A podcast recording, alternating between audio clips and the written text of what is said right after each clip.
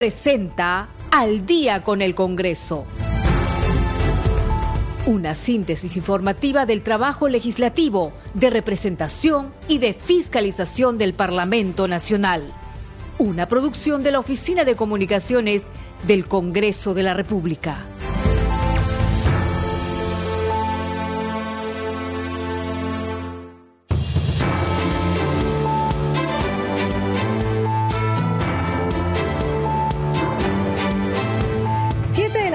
Con 00 minutos. ¿Cómo están? Bienvenidos al programa Al Día con el Congreso.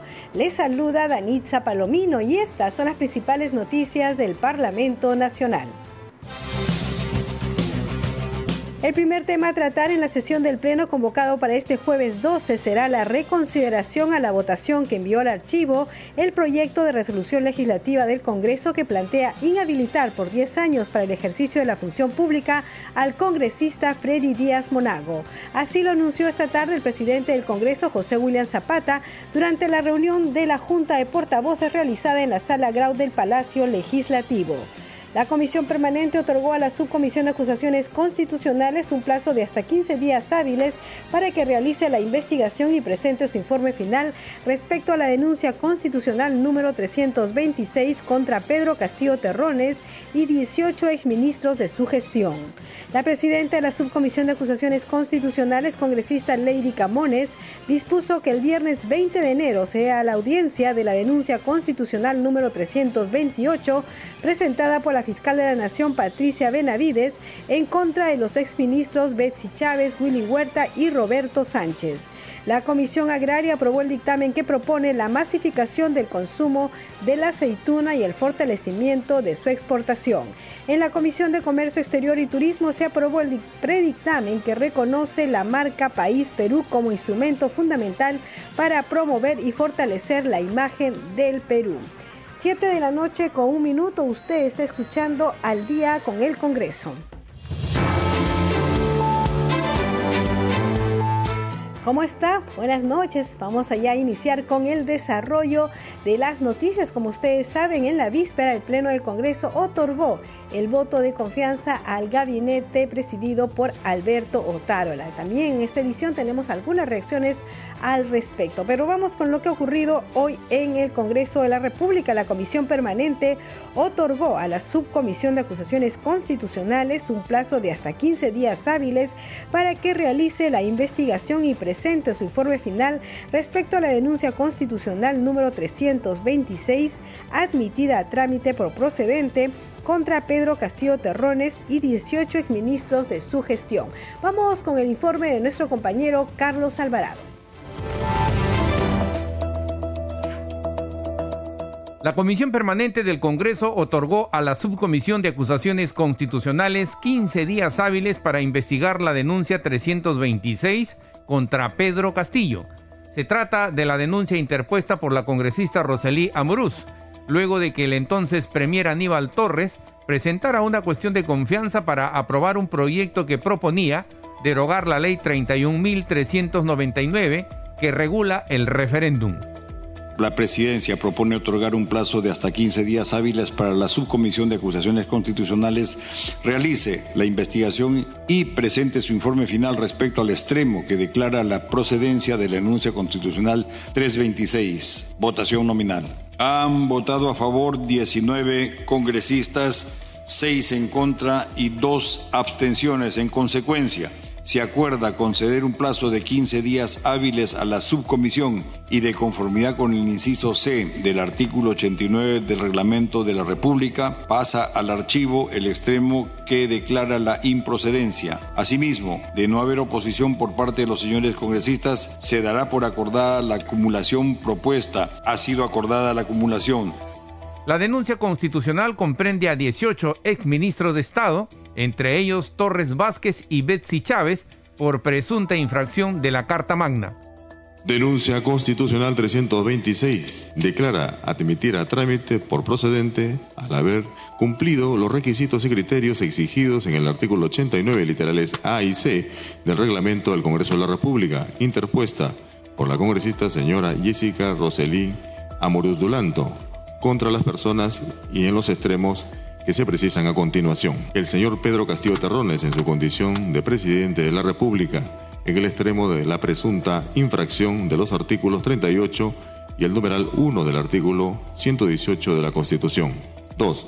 El señor Aníbal Torres Vázquez en su condición de expresidente del Consejo de Ministros. El señor Daniel Hugo Barragán Coloma en su condición de ministro de Defensa, el señor Willy Arturo Huerta Olivas, en su condición de ministro del Interior, el señor Félix Inocente Chero Medina, en su condición de ministro de Justicia y Derechos Humanos, el señor César Rodrigo Landa Arroyo, en su condición de ministro de Relaciones Exteriores, el señor Rosendo Leoncio Serna Román, en su condición de ministro de Educación, el señor Alejandro Antonio Sala Segarra en su condición de ministro de Trabajo y Promoción del Empleo, el señor Roberto Helber Sánchez Palomino en su condición de ministro de Comercio Exterior y Turismo, Horta Latino Ábalos en su condición de ministra de Salud. Y la señora Bexi Bexabe Chavechino en su condición de ex ministra de Cultura por la presunta infracción del artículo 38 de la Constitución. La presidenta de la Comisión de Acusaciones Constitucionales, Lady Camones, solicitó se vuelva a citar al expresidente Pedro Castillo y al exministro de Transportes Juan Silva. En la comisión permanente explicó que hay información informal que circula en las redes sociales donde el exmandatario pide presentarse en el Congreso para ejercer su derecho a defensa. Señor presidente, yo quiero solicitar, eh, sin que esto eh, genere precedentes, que nuevamente se solicite la notificación tanto del expresidente de la República como al ex ministro, puesto que ellos dos han sido quienes no han presentado descargo.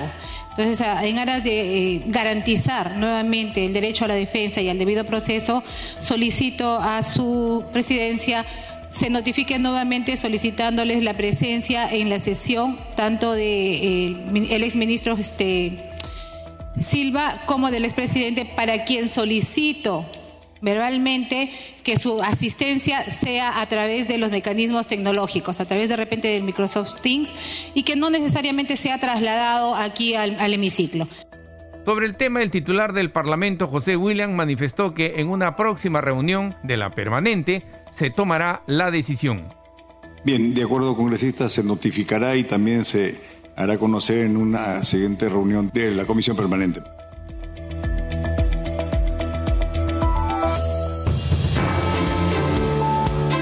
Siete de la noche con siete minutos. Seguimos aquí en Al día con el Congreso a través de Radio Nacional, el Facebook de Nacional en vivo y también Congreso Radio. Vamos con más información y el primer tema a tratar en la sesión del Pleno convocado para este jueves 12 será la reconsideración a la votación que envió el archivo el proyecto de resolución legislativa del Congreso que plantea inhabilitar por 10 años para el ejercicio de la función pública al congresista Freddy Díaz Monago. Así lo anunció el presidente del Congreso, José William Zapata, durante la reunión de la Junta de Portavoces realizada en la Sala Grau de Palacio Legislativo.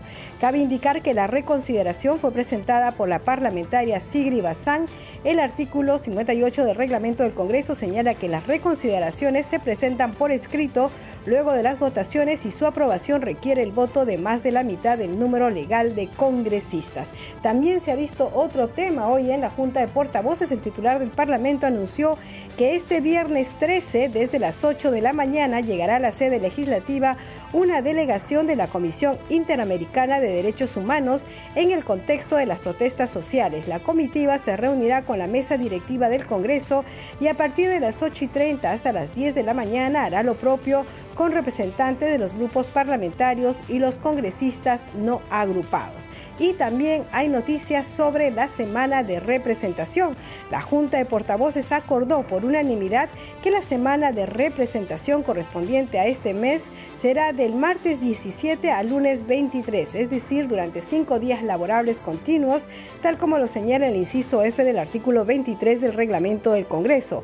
Finalmente, la Junta de Portavoces aprobó por unanimidad los diferentes pedidos formulados por los directivos portavoces para incluir proyectos de ley y mociones de orden del día a la agenda del Pleno. Entonces hay que decir que mañana sesiona el Pleno del Congreso y por supuesto estará siendo transmitida esta sesión a través de todas las plataformas informativas de la Oficina de Comunicación del Congreso de la República. Y ahora vamos con más información. La presidenta de la Subcomisión de Acusaciones Constitucionales, Lady Camones, dispuso que el viernes 20 de enero a las 8 y 30 de la mañana será la audiencia de la denuncia constitucional número 328 presentada por la fiscal de la Nación Patricia Benavides en contra de los exministros Betsy Chávez, Willy Huerta y Roberto Sánchez.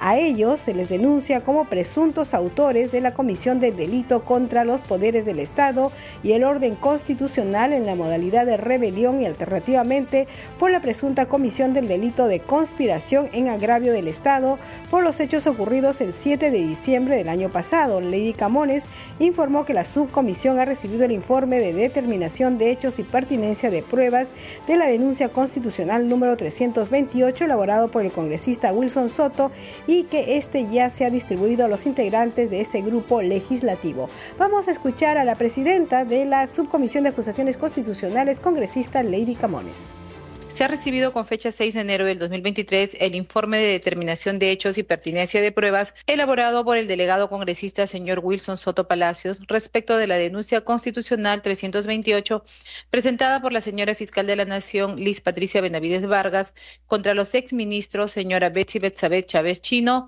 señor Willy Arturo Huertas Oliva y el señor Roberto Helbert Sánchez Palomino, como presuntos autores de la comisión del delito contra los poderes del Estado y el orden constitucional en la modalidad de rebelión, tipificado en el artículo 346 del Código Penal en agravio del Estado y alternativamente por la presunta comisión del delito contra los poderes del Estado y el orden constitucional en la modalidad de conspiración, tipificado en el artículo 349 del Código Penal, en agravio del Estado. El referido informe fue presentado con oficio 1149-2023-WSP-CR, ingresando a la subcomisión de acusaciones mediante registro 1038-608. En ese sentido, habiéndose distribuido dicho informe, la presidencia consulta a las señoras y señores congresistas si consideran o tienen algún aporte que deba añadirse respecto de la determinación de hechos y pertinencia de pruebas o algún medio probatorio adicional que a los señalados ya en el referido informe.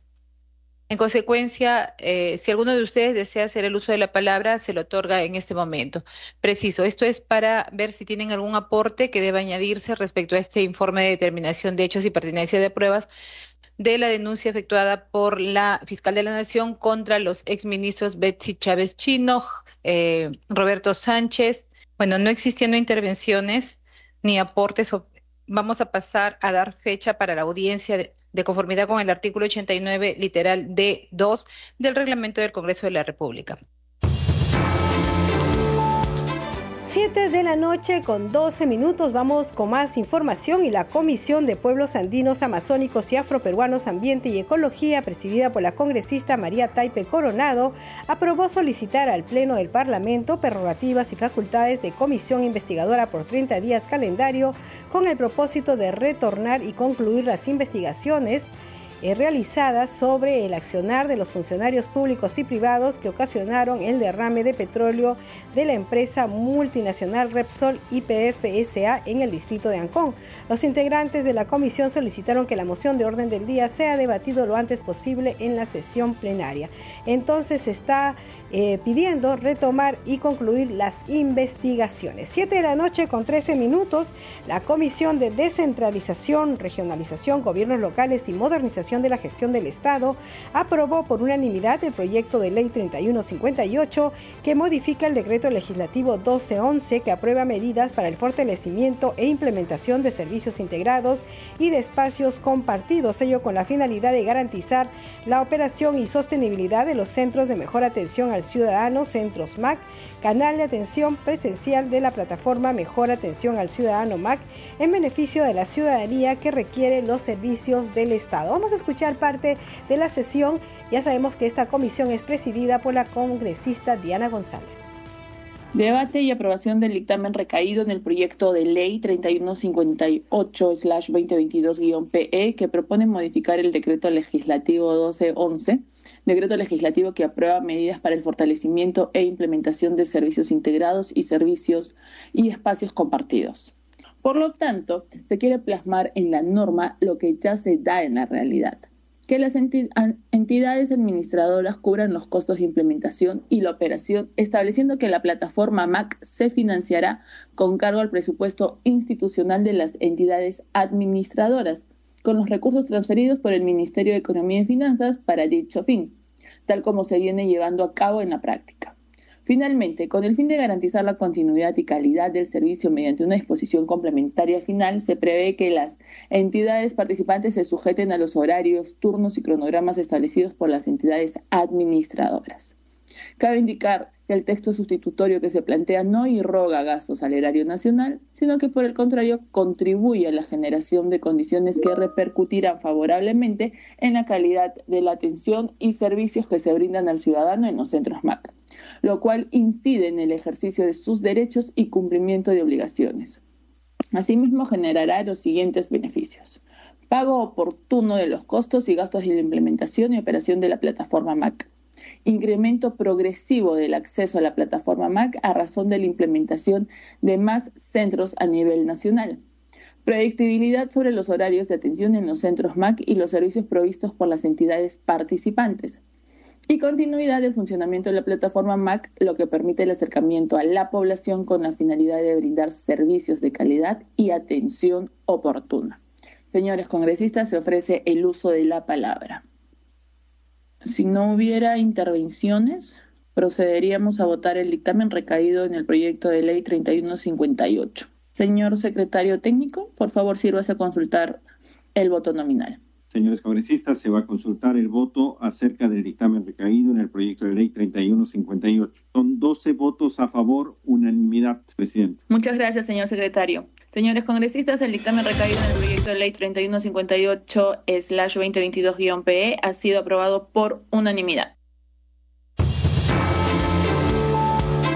7 de la noche con 16 minutos. Seguimos aquí en Al Día con el Congreso a través de Radio Nacional, Congreso Radio y también por el Facebook, tanto de Congreso Radio y de Nacional en vivo. Vamos con más información. En la Comisión de Trabajo se aprobó un proyecto que fomenta la formalización y seguridad social del mototaxista. Vamos a ir con esta nota para que nuestros amigos mototaxistas estén enterados de qué se viene trabajando en la comisión del mismo nombre, Comisión de Trabajo. Vamos con la noticia.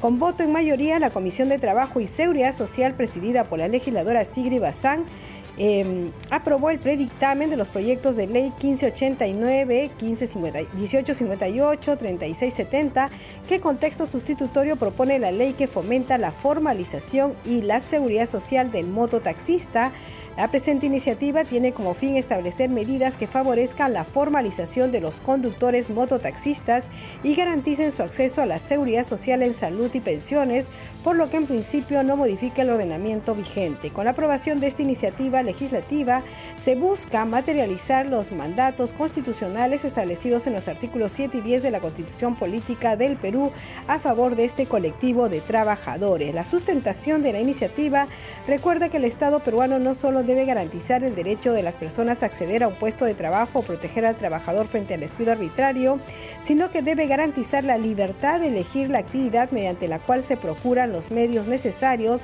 para la subsistencia, es decir, el Estado debe proteger tanto al trabajador dependiente como a la persona que realiza actividades económicas por cuenta propia, ejerciendo la libertad de empresa que la Constitución reconoce. 7 de la noche con 18 minutos, transmisión en vivo del programa Al Día con el Congreso. Vamos con otras noticias. La Comisión Agraria aprobó el dictamen que propone la masificación del consumo de la aceituna y el fortalecimiento de su exportación. Vamos a escuchar a la presidenta de esta comisión, la congresista Nilsa Chacón.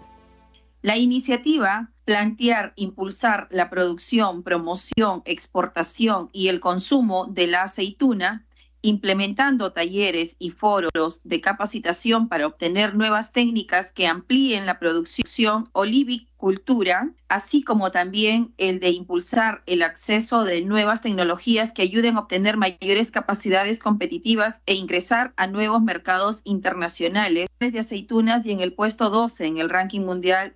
Sobre su nivel de exportación podemos observar que el Perú se posicionó en el puesto 10 del, de aceitunas y en el puesto 12 en el ranking mundial de productores de aceituna. En el año 2021 las exportaciones peruanas de aceitunas alcanzaron los 46.5 millones, lo que representó una ligera, ligera caída del 0.7% con respecto al año anterior. Es por ello que la aceituna peruana es considerada como un producto de importancia para el país y que según las opiniones recibidas se puede observar que muchas de las actividades a ser reguladas en la presente propuesta legislativa tienen un como también en el Ministerio de la Producción. En ese orden de ideas, la comisión ha considerado un texto sustitutorio como una fórmula legal conformada por tres artículos, con un perfil promovedor pues se refieren a acciones destinadas a la masificación del consumo de aceituna y sus derivados, estableciendo el marco legal para difundir las propiedades y los beneficios de este producto, este producto a fin de incrementar su consumo, fortalecer su producción y aumentar su exportación a través de nuevos mercados. Siete de la noche con 20 minutos vamos con nuestra siguiente secuencia.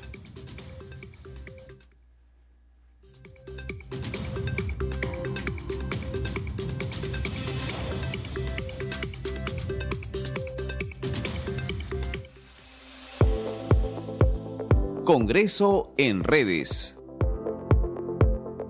A esta hora de la noche tenemos información con nuestra compañera Perla Villanueva. Adelante, Perla.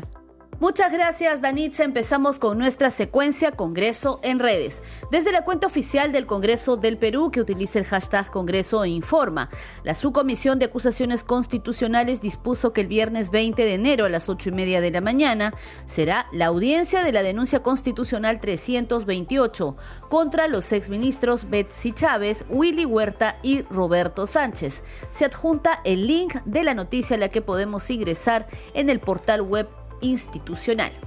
Seguimos con otra publicación más de la cuenta oficial del Congreso del Perú. Con 19 votos a favor, la Comisión Permanente otorgó 15 días hábiles para que la subcomisión presente el informe final de la denuncia constitucional 326, admitida a trámite por procedente contra Pedro Castillo y exministros por presunta infracción de la Constitución.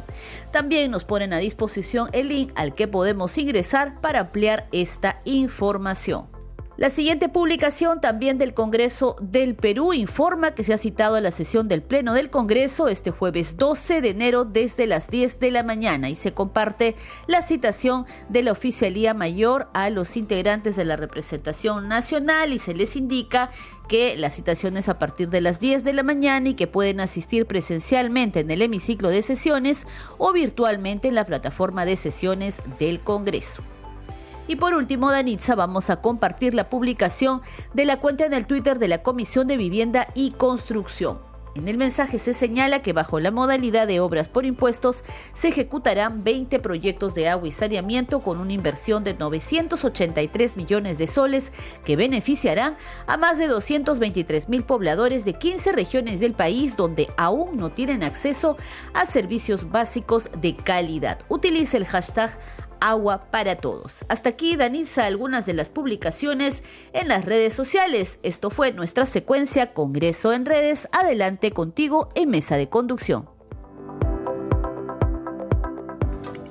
La noche con 23 minutos y eh, tenemos que informarles que con el objetivo de impulsar la economía y promover la seguridad alimentaria de las familias que se dedican a la agricultura, el Congreso de la República aprobó la ley para proporcionar el seguro agrícola que protegerá la inversión y el esfuerzo de los agricultores ante desastres naturales y pestes. Tenemos esta información en quechua. Escuchemos. Illuroya, utajuaj unquypas, Café chakraykita ap'inanmanta hinaspa qullqicurasqayki sasa chakuyman haykunanmantachu manchakushanki utaq sinchi para unuta junt'aykachimuspa chakra ruwana allp'akunata apapunanmanta ima kamachiy kamaq hatun wasiqa ayllupi qullqichay ruwaykunamantan llakikamun hinallataq seguridad alimentaria sutichasqa hunt'asqa mikhuykuna kananmanta chakrallamk'aq aylluykirayku Chaymi, kinsa waranqa hukniyuq, kinsa pachaq kanchis chunka hukniyuq kamachiyta, paqarichimun seguro agrario nisqayoq yapalla kanankupaq qullqi churasqayki llank'ayninkipas amachasqa kananpaq kamachiykamaq hatun wasiqa qampaqmi kamachiykunata paqarichimun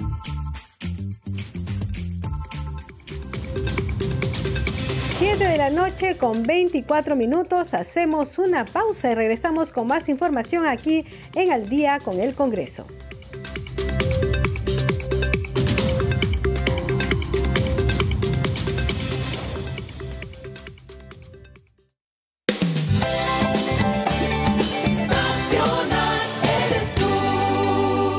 Nacional nace cada día. La web de Nacional tiene un mundo de historias sonoras esperando por ti. En Nacional Podcast. Descubre la mirada única de Carlos Gasols. Estaba recordando el otro día. Cautivantes radioteatros. Jamás lograrás derrotarme. Eso crees tú. Pero acá tengo los papeles que demuestran mi razón. La cultura andina y amazónica por dentro. cantarino shaninka a que quiero a foto airo. Historia, cine, literatura y mucho más en nueve podcasts creados para tus oídos. Ingresa a radionacional.com.pe y dale play a las historias de Nacional Podcast. En A Todo Parlante, conocimos a Diego Contreras, joven creador del proyecto Mishiwasi. Mishiwasi empezó con la idea de hacer un albergue autosostenible, porque allá en el Cusco hay mucho turismo, entonces yo dije, si voy a rescatar gatos, vamos a, involucrar a las personas que están aquí de pasada y que necesitan hospedarse. Entonces vamos a abrir un hospedaje que sostenga este albergue y se hizo por donación. Puedes dejar lo que, lo que sinceramente tú puedas dejar en tu estadía. Y de pronto funcionó, a la gente le empezó a gustar mucho, dejaban más de lo que uno esperaba y con eso se podía hacer más rescates. Entonces me di cuenta que no, no estaba solo. Conoce más historias que inspiran y lo mejor del talento joven peruano en A Todo Parlante. Los sábados a las 5 de la tarde por Nacional.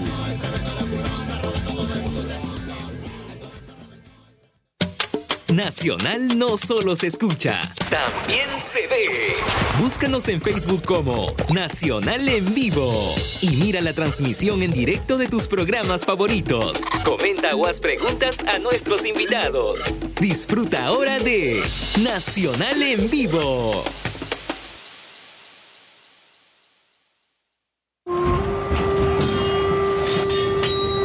Este no es el tráiler de una película. Es la mente de Juanjo, que está en su casa del Callao, sentado en su sillón leyendo un libro.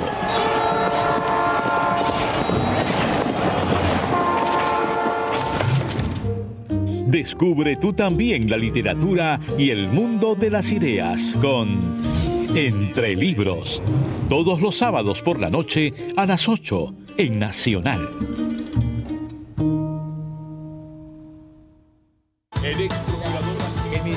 De lunes a viernes somos testigos de innumerables noticias.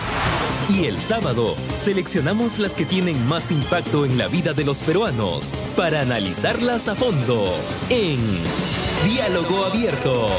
Entrevistas con los protagonistas. Análisis y coyuntura nacional.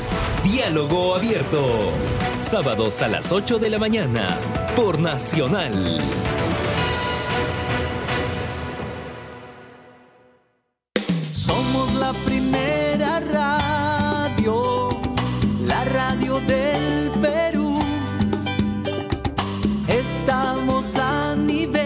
Nacional, en cada tiempo y en cada hogar, educando e integrando con valores e identidad,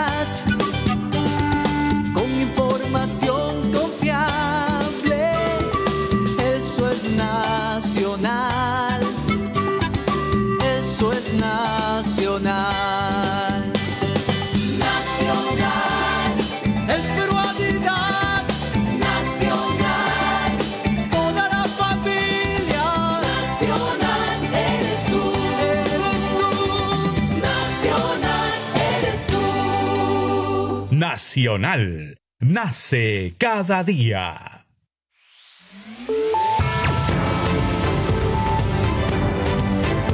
Continuamos en Al día con el Congreso.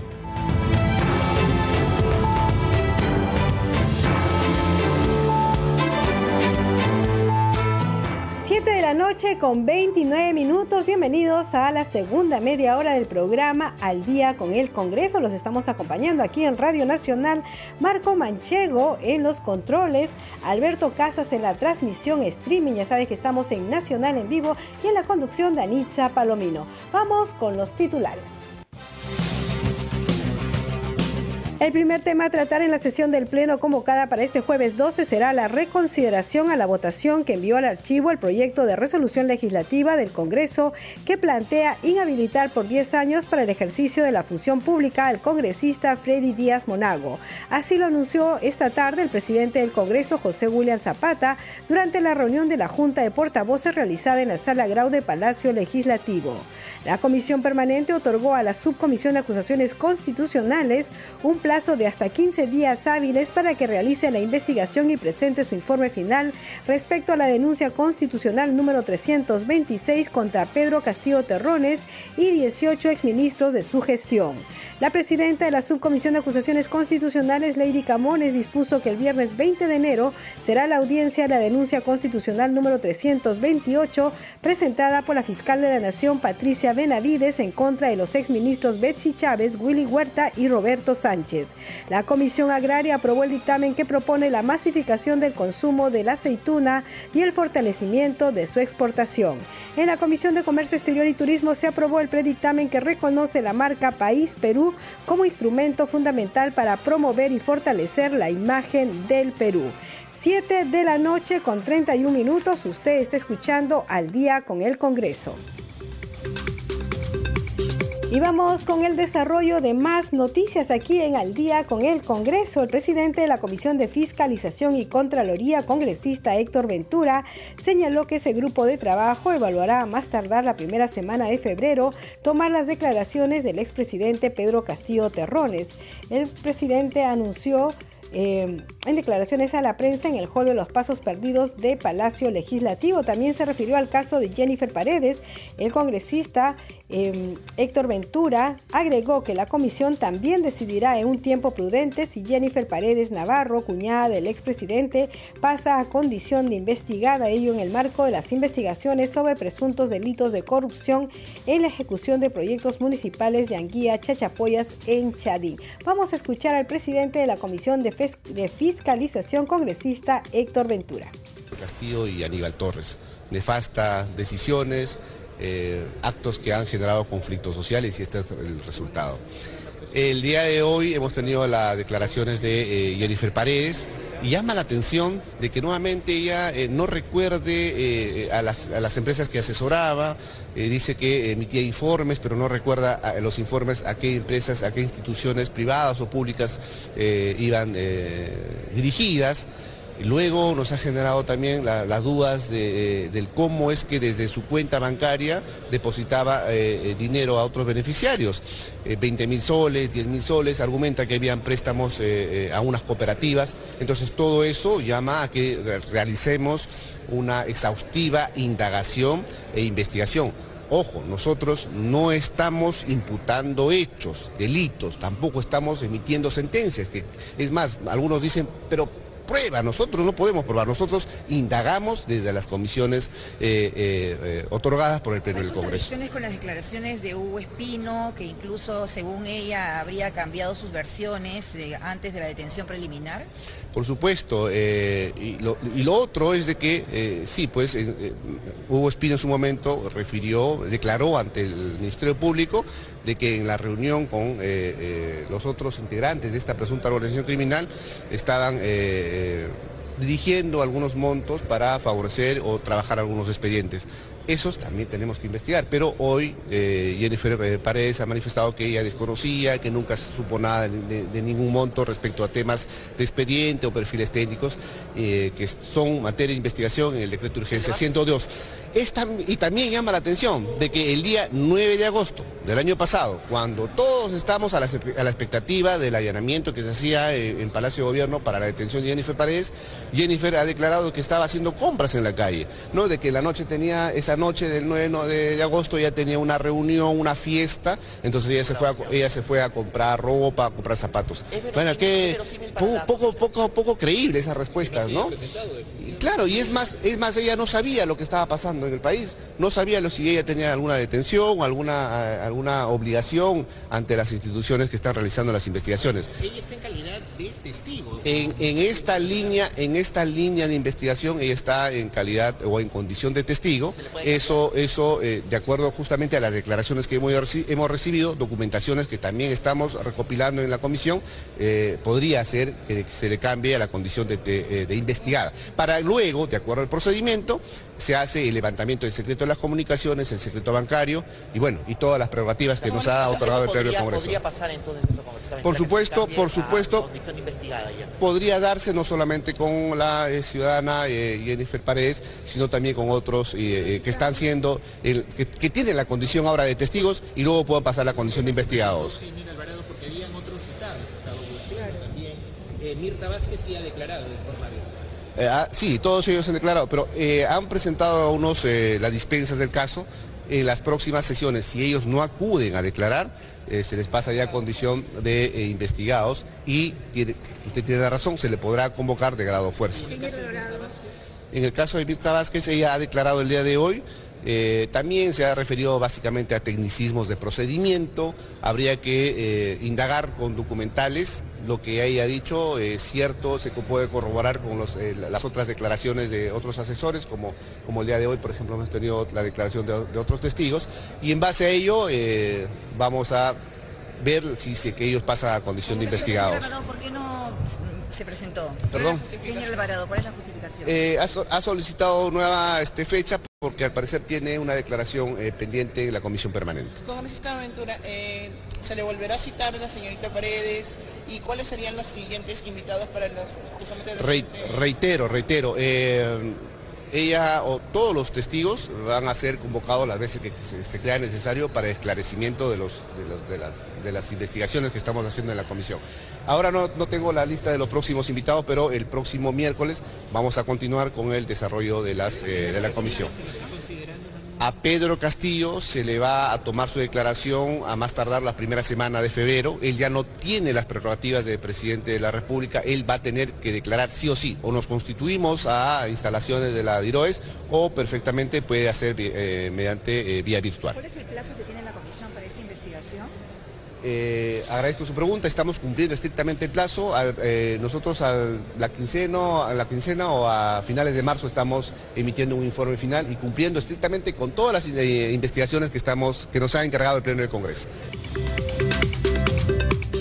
7 de la noche con 37 minutos. Vamos con más información aquí en Al Día con el Congreso a través de Radio Nacional, Congreso Radio y el Facebook de Nacional en vivo y también de Congreso Radio. Vamos con más información. La parlamentaria Patricia Juárez indicó que el Pleno le ha dado el voto de confianza al primer Alberto Otárola para dar estabilidad al país. En otro momento dijo que esto no significa que no se continúe con el trabajo de fiscalización. Vamos a escucharla. Ha habido una votación de 70 y algo de número de congresistas, sí. En realidad creo que tenemos que en este momento darle estabilidad al país.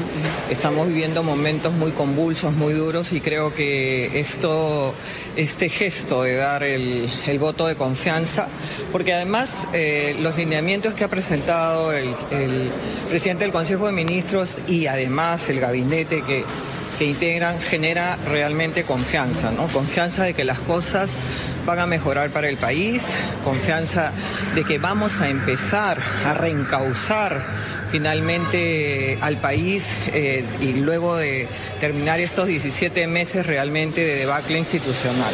Eh, nosotros hemos tenido eh, duras críticas contra el gobierno del señor Castillo.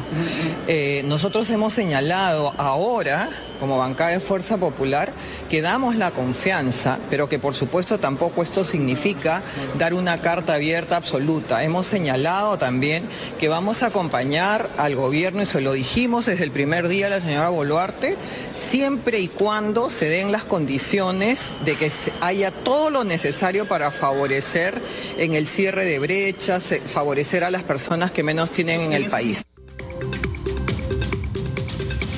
7 de la noche con 39 minutos. Usted está escuchando al día con el Congreso. Y hay que decirles que la oficina de enlace con el ciudadano del Congreso se encuentra al servicio de la población.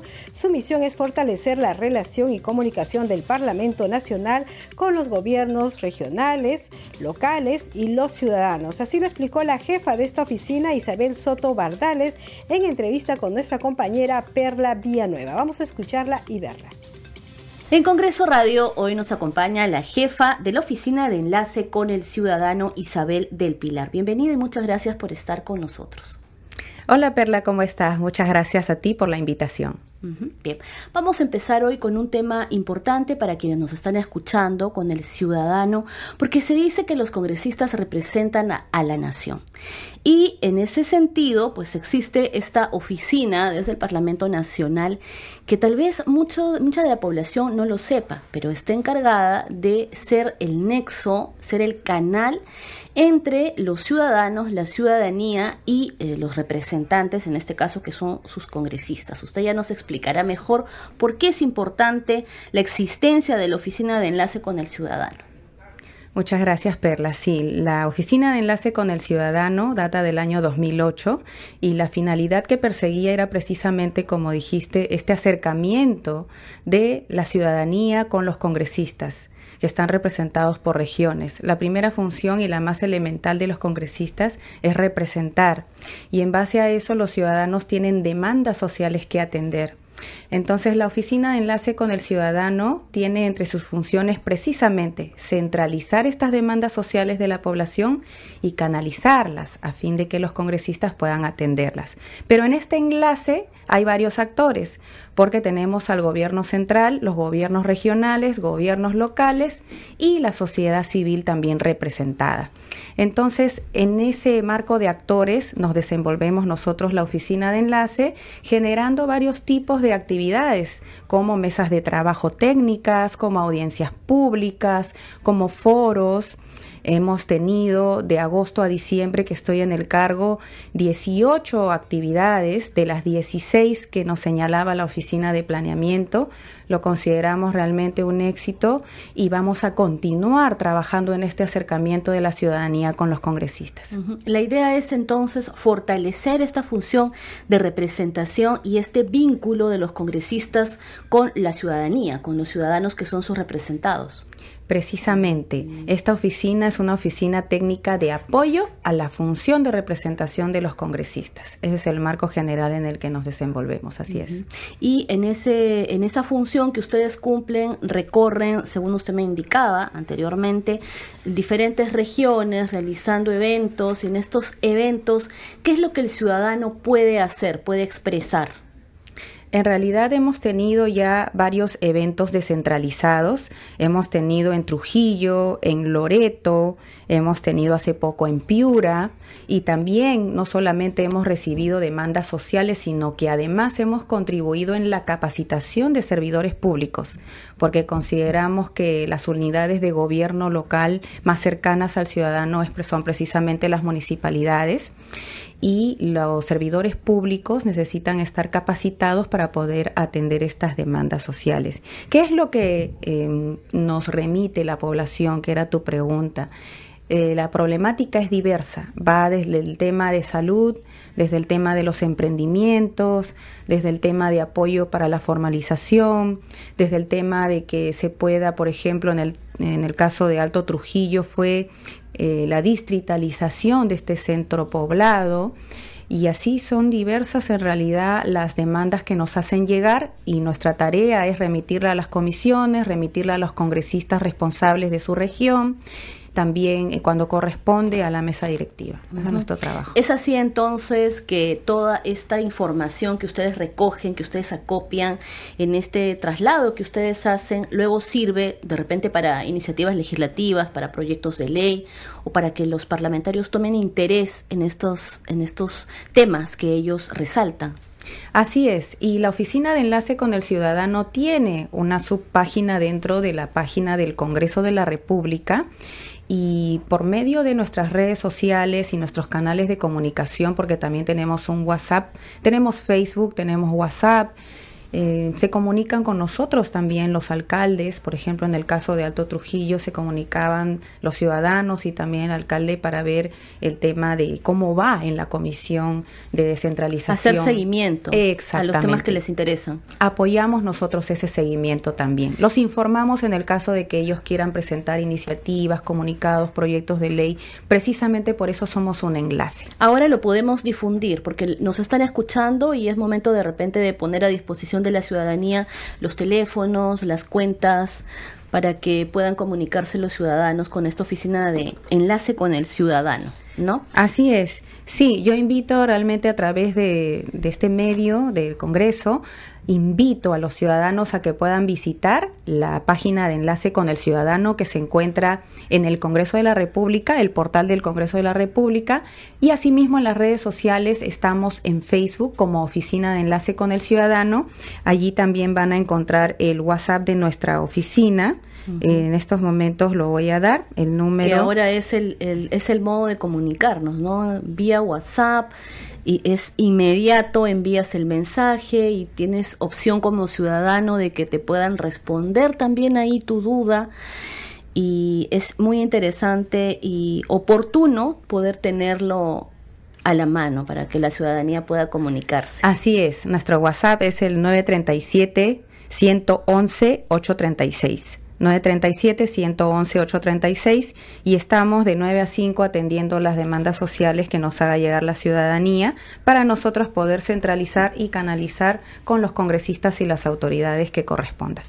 Muy bien. Y en las redes sociales también, importante señalar, ¿no? Sí, además del WhatsApp, estamos en Facebook como Oficina de Enlace con el Ciudadano, así nos pueden encontrar. Y también tenemos Instagram. Recientemente hemos innovado y hecho llegar nuestros videos y nuestras fotos de nuestros eventos allí. Pronto vamos a presentar también nuestra memoria de gestión de agosto a diciembre, que es donde hemos desarrollado múltiples eventos y los resultados que hemos obtenido.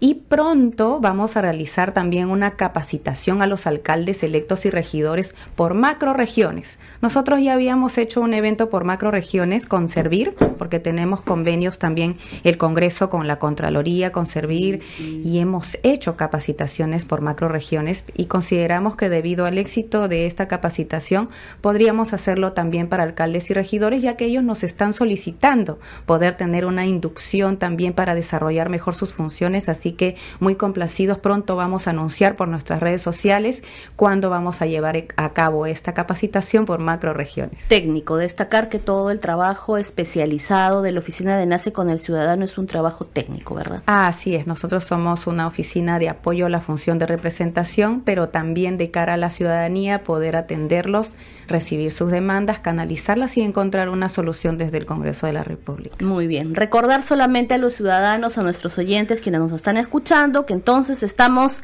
o la oficina de enlace con el ciudadano está en la página web del Congreso de la República, www.congreso.gov.pe y también a través de las redes sociales. Facebook, Instagram y del WhatsApp que les mencioné, que también figura en la página de Facebook de Enlace. Muy bien, le agradecemos, muchas gracias hasta cualquier momento. Muchas gracias, Ferla. Aquí será hasta una próxima. gracias. 7 de la noche con 47 minutos. Seguimos aquí en el día con el Congreso. Hay que decir que durante la primera sesión ordinaria, la Comisión Especial para la Elección de Candidatos Aptos para el cargo de Defensor del Pueblo, sus integrantes eligieron a Manuel García Correa como presidente de este grupo de trabajo, el cual es acompañado por Arturo Alegría y Elvis Vergara en calidad de vicepresidente y secretario respectivamente.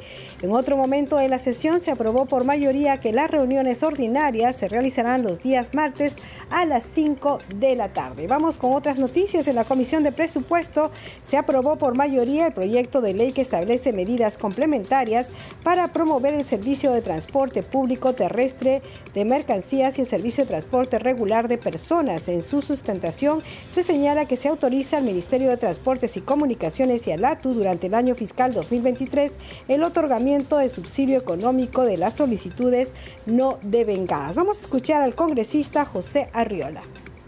Señores congresistas, ustedes ya escucharon la sustentación del señor viceministro, resumiendo el pedido en los siguientes aspectos. Autorizar al Ministerio de Transportes y Comunicaciones y a la Autoridad de Transporte Urbano para Lima y Callao durante el año fiscal 2023 para financiar el otorgamiento del subsidio económico correspondiente a las solicitudes no devengadas hasta el 31 de diciembre del año fiscal 2022 y a las solicitudes que se presenten en el año fiscal 2023 en el marco de lo dispuesto por el artículo 2 del decreto de urgencia 021-2022. Para el financiamiento del subsidio económico, así como los gastos operativos y financieros que se requieran para su implementación, se autoriza en el año fiscal 2023 al Ministerio de Transportes y Comunicaciones para realizar modificaciones presupuestarias en el nivel funcional programático hasta por la suma de 46 millones 614 mil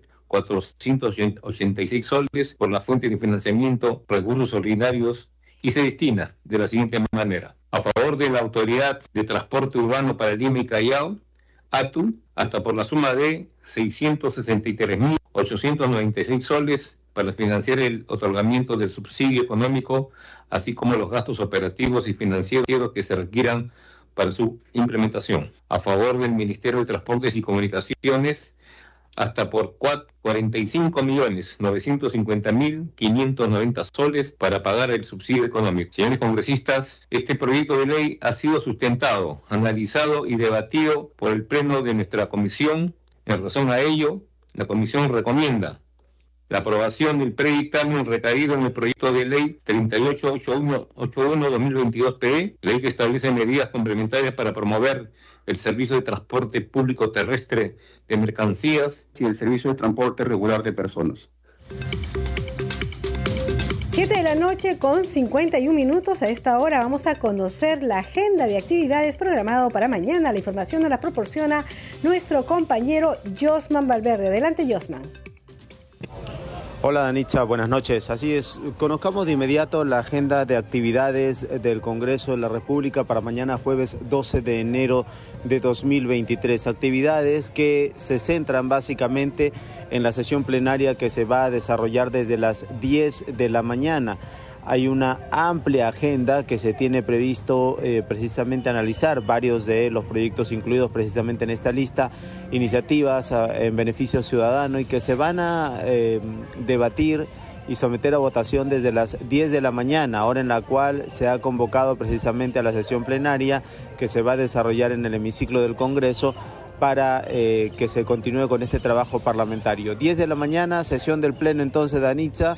Todos los detalles los estaremos conociendo precisamente a través de nuestras diferentes multiplataformas informativas del Congreso de la República y a través de Congreso Radio también eh, un resumen especial por la noche en Al día con el Congreso pero también hay otras actividades previstas para más temprano. 8 eh, y 30 de la mañana eh, va a continuar el desarrollo del evento Parlamento Mujer. Esto está organizado, como sabemos, por la Oficina de Participación Ciudadana y se desarrolla en el Auditorio Alberto Andrade Carmona del edificio Juan Santos Atahualpa. Por tercer día consecutivo continúa entonces mañana la realización de este encuentro que permite la formación de lideresas, de mujeres, precisamente eh, líderes en eh, política y conocer sobre todo el trabajo parlamentario más de cerca. Esto es lo que permite el Parlamento Mujer y eh, 8 y 30 de la mañana continuará entonces este evento por tercer día consecutivo. Y a partir de las 9 se ha convocado a una mesa de trabajo de representantes de la empresa Huawei,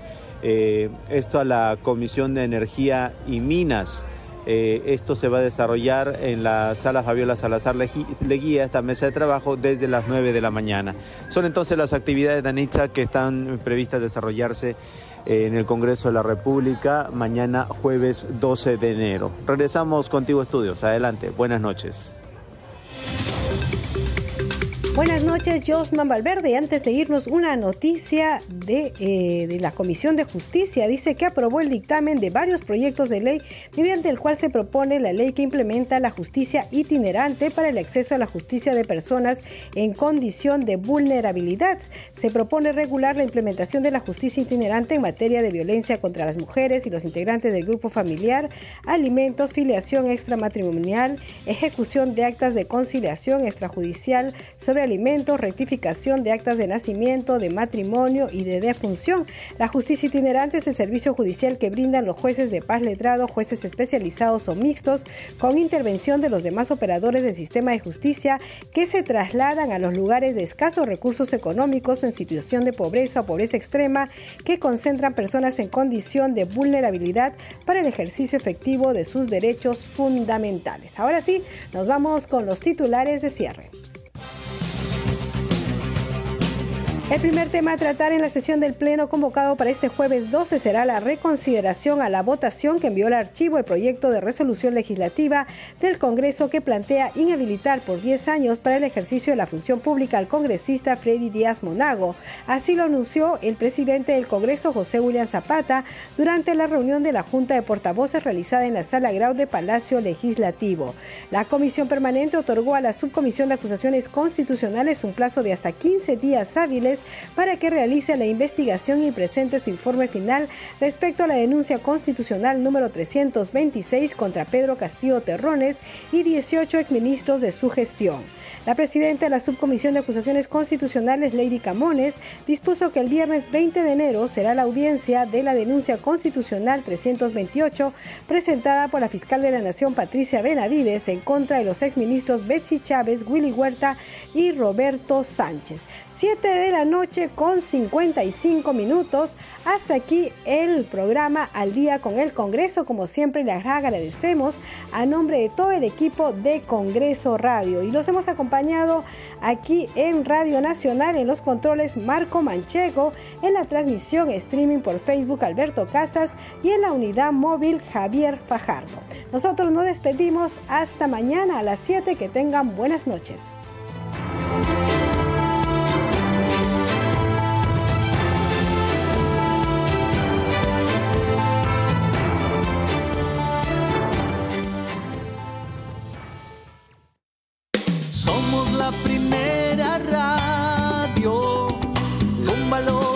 Identidad. Estamos a nivel nacional, en cada tiempo y en cada ocasión